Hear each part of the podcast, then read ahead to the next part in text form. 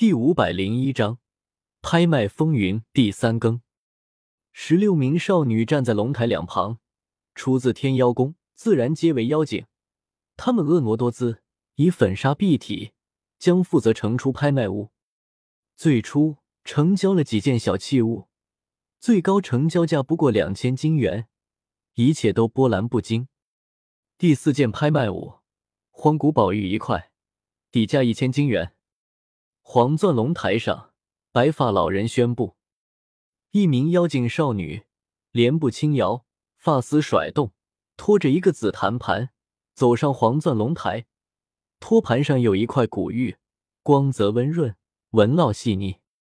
叶天秀眼眸一凝，忍不住心头剧跳。这块玉太熟悉了，绝对是地狱，是无始大帝留下的碎玉。他没有想到在这里见到。被人拿来拍卖，底价才千金元，这简直是一个笑话。若是让人知晓其来历，不要说一千金元，就十万金都要抢到疯狂。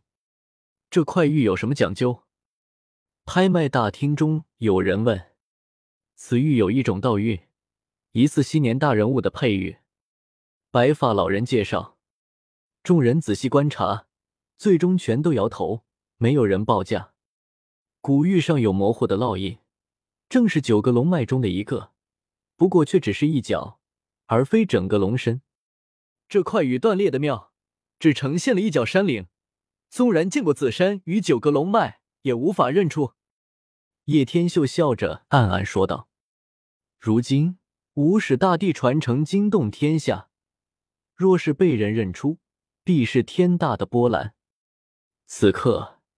叶天秀的心情极其激动，比切出绝世稀珍还不半径。这地狱他必须要知。一千金元，他报出底价。两千金元。忽然，另一座贵宾包间中传来声音，与其针锋相对。叶天秀听出了声音，是与吴子明同来的锦衣公子，摇头轻笑。此人很好，很不错。成功引起了他的怒火，不过眼下不是发作的时候，一会倒是让他跪下也不为过。三千金元，四千金元，锦衣男子继续加价。李黑水不解道：“一块破玉而已，你买它做什么？”此玉关系甚大，叶天秀当然不可能告诉他，他必须要得到，但却也不想当冤大头。笑道：“十几万年前的古玉，想收来把玩。既然他们也想要，就给他们好了。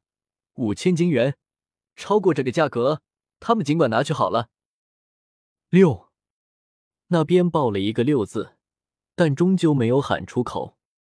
最终，叶天秀总算以五千金元购下这块古玉，虽然多花了数千金元，但绝对值。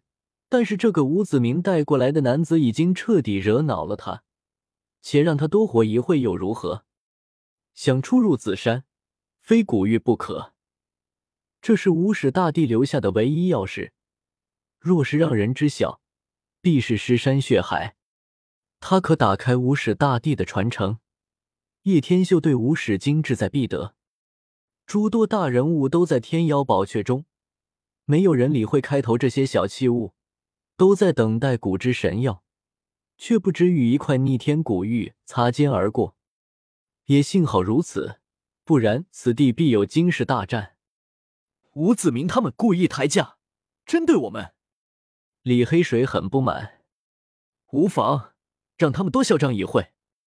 叶天秀冷笑了一声。最终，终于迎来了重头戏。一个少女妖精小心翼翼的捧着一卷帛书，送上黄钻龙台。一位大能作画后留下的手迹，底价三万金元。白发老人高声传音：“轰！”拍卖太厅顿时沸腾，许多人神情激动，不少大叫的太上长老纷纷出手竞拍此物。四万金元，五万金元。老夫出七万金元，九万金元，场面相当的火爆。一群老头子竞相报价，许多年轻人也只能眼热，根本参与不上。这帮老头子跟吃了春药一般，眼睛都红了。李黑水忍不住笑道：“别乱说话，这个地方说不定有人可以接听到神念传音。”叶天秀提醒说道。最终，这位以作画的大能的手迹被拍到了十二万金元的天价，着实让人啧舌。黄钻龙台上，白发老人宣布道：“下面将有一件古之稀珍拍卖。”拍卖大厅中顿时鸦雀无声，落针可闻声。十六名妖精少女，修为都很不弱，但此刻却通体是汗，娇喘吁吁。柔弱无力，他们全力抬来一口残破的大钟，能有一米多高，古旧无华，看不出什么，像是民间常见的中锋。所有人都为之一惊，这些少女都在道宫秘境，却如此吃力，足以说明此钟的沉重，而且恐怕还不止沉重这般简单。天妖宫的白发老人上前，亲手接了过去。将灰暗无光的大钟迎上黄钻龙台，摆在最高处，展示给所有人。什么玩意？这不是破钟吗？众人哗然。大钟的一侧彻底缺失了。严格来说，这是半口钟。一口破钟拿来做甚？有人不解，大声问道：“诸位，你们不要小觑它，此乃古之稀珍。”白发老人神色郑重。到底是什么？白发老人道：“此物是被人在一座废弃的古矿中发现的，存在的年头无比久远，最起码有五万年的历史了。这些玩意多的是，不是岁月久远就珍贵。它有什么来历吗？”